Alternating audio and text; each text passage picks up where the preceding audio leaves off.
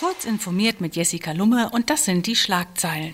Stromversorgung betroffen. Apple legt Reparaturprogramm für iPhone 6s auf. Online-Banking. Nach wie vor Beschwerden wegen PSD2-Umstellung. Infokrieg und Edit Wars. Politische Kampagnen auf Wikipedia. Absichtliches Suchtmittel. Sammelklage gegen Fortnite in Quebec. Für die mittlerweile in die Jahre gekommenen iPhone-Modelle 6S und 6S Plus legt Apple ein Reparaturprogramm auf.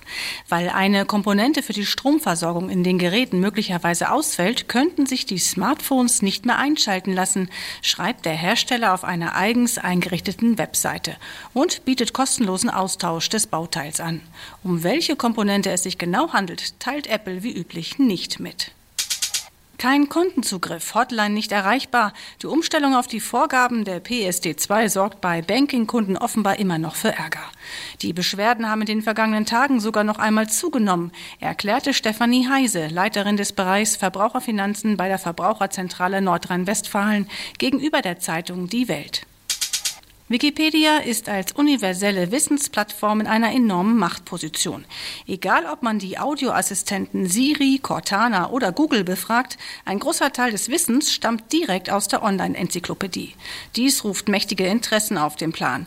Wie die BBC am Wochenende berichtete, sind besonders der Konflikt um Taiwan und die Proteste in Hongkong derzeit Gegenstand von gezielten Kampagnen. Ein Kind und ein Jugendlicher, die Fortnite-süchtig geworden sind, wollen Epic Games verklagen.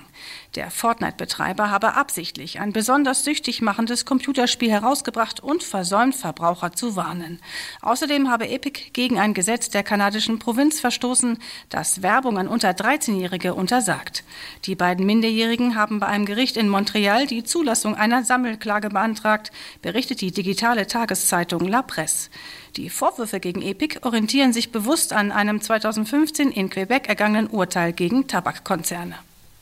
Diese und weitere aktuelle Nachrichten finden Sie ausführlich auf heise.de.